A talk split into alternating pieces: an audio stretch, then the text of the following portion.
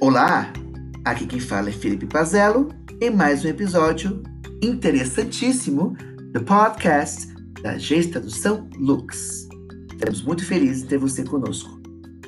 Caminhando agora para a última parte com a entrevista com William Casemiro, ex-diretor e ex-presidente da ABRATS, Associação Brasileira de Tradutores e Intérpretes, e proprietário da Translators 101, um site interessantíssimo de apoio a tradutores e intérpretes, em particular iniciantes. William, você teria algum conselho para nós, tradutores? Conselho para quem está iniciando.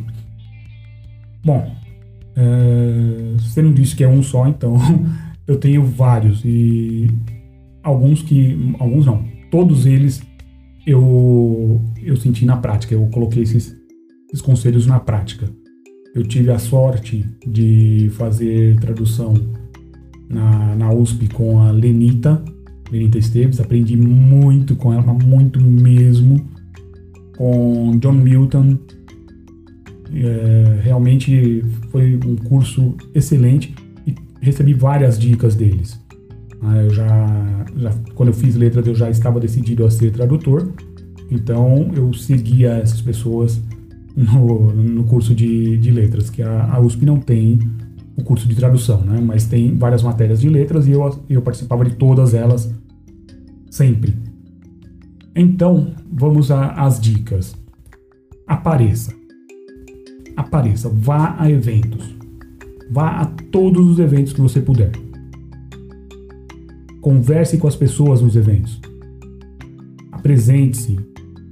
Vai lá, fala para a pessoa, olha, eu estou estudando ainda ou eu estou no começo de carreira, eu traduzo tal área, viso tal área, traduzo de tal idioma para tal idioma, tenha o seu cartãozinho.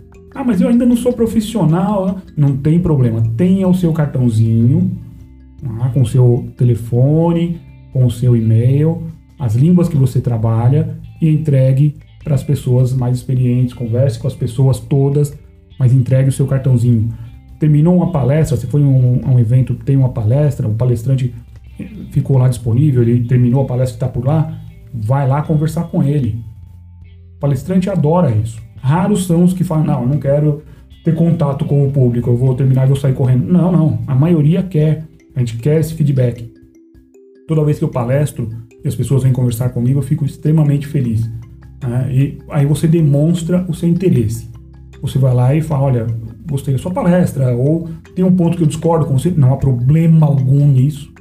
Eu discordo de tal ponto com você, é, vamos discutir isso, a gente pode continuar essa conversa depois, de uma forma agradável, né? de uma forma respeitosa, e você consegue aí é, causar uma boa impressão em um profissional que provavelmente vai se lembrar de você por muito tempo. Ah, olha, o, eu tô com, com tal dúvida num ponto que você falou na palestra, tal, você tocou nesse ponto, eu não quis interromper naquele momento, mas vamos, a, a minha visão é essa, né? sempre abrindo um diálogo e você vai conseguir é, ter mais visibilidade na profissão, vai ter mais gente interessada em te ajudar. Então, a, a, primeira dica que eu dou é essa, de você ir a eventos e conversar com as pessoas, conversar com o palestrante, conversar com, com, com o organizador, converse com todo mundo. Sempre com o seu cartãozinho, entrega o seu cartãozinho, pegue o cartãozinho da pessoa, faça o seu, seu networking. E seja agradável, é claro, né? Networking seja agradável.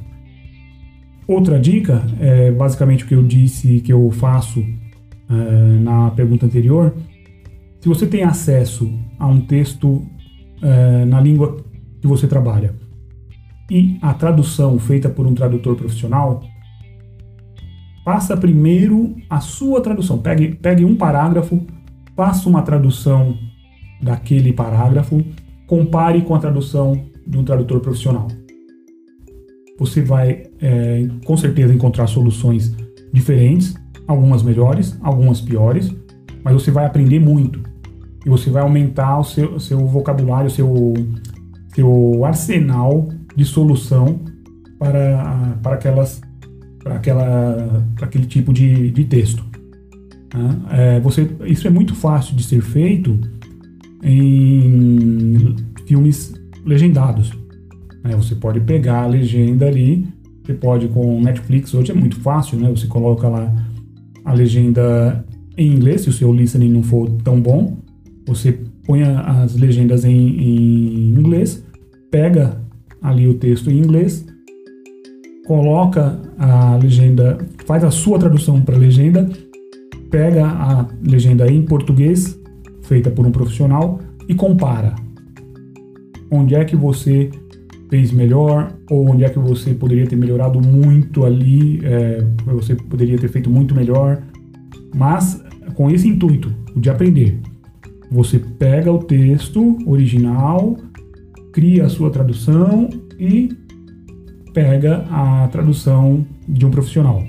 E compare não para achar erros, né? bem importante isso, não para achar erros, mas para aprender como foi que um profissional fez, como foi que você fez. Você vai se surpreender com algumas soluções que você é, nem imaginou e que funcionam muito bem ali naquele contexto.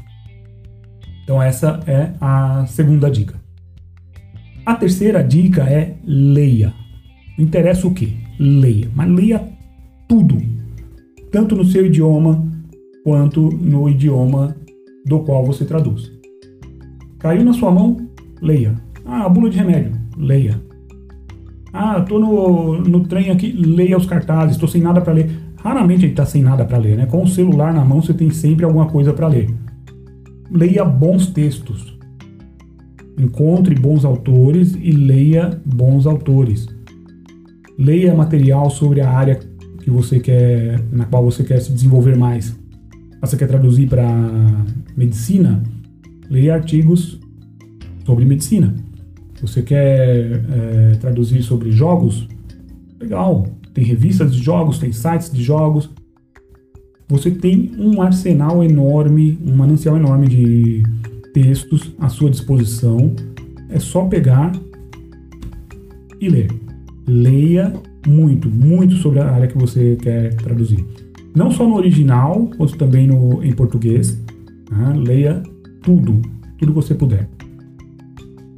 Eu tenho mais dicas, é claro, tem um monte de dicas aqui que eu posso dar a vocês, é, mas eu acho que já estou já tô me alongando demais. Ah, sim, assist, é, ouvir podcast é ótimo, ouvir é, podcasts na língua é, na língua com a qual você trabalha, isso é excelente. Tá? Então, tem muitas ferramentas, existem palestras é, gratuitas, você pode participar de barcamps que são gratuitos, você pode, é, na, se você mora em São Paulo ou em qualquer lugar que você mora, onde tem uma universidade pública, você pode assistir às aulas dessa universidade pública. Então, você quer traduzir para engenharia e você está aqui em São Paulo, você mora aqui em São Paulo, você pode ir lá na universidade, lá na, na USP, é, lá na Poli, olha, se apresenta para o professor, isso é uma questão de educação. Olha, eu gostaria de assistir sua aula como ouvinte, explica que você é estudante em tradução ou que você já é tradutor. A mesma coisa na área de letras, você quer fazer, você quer assistir a uma aula sobre tradução lá na USP, na FEFELESH, na Letras, vá até lá, converse com a, a, a Lenita, com o professor que estiver dando aula lá. Eu gostaria de assistir sua aula como ouvinte. Ele vai te receber de braços abertos. Não deixe de se apresentar, tá? Não entra lá, fica no quietinho lá e só não vou absorver aqui e tal. Não, vai lá, conversa. Isso é parte do que eu disse na primeira dica. Converse com as pessoas. Nossa profissão tem uma, um, um estigma de que nós somos muito fechados, tal. Isso não faz bem. Saia do seu escritório, saia da sua do seu casulo, vá conversar com pessoas. E essa de ir a, a uma universidade pública é excelente que você vai aprender muita coisa. Você não precisa estar em um matriculado no curso, você pode assistir como ouvinte.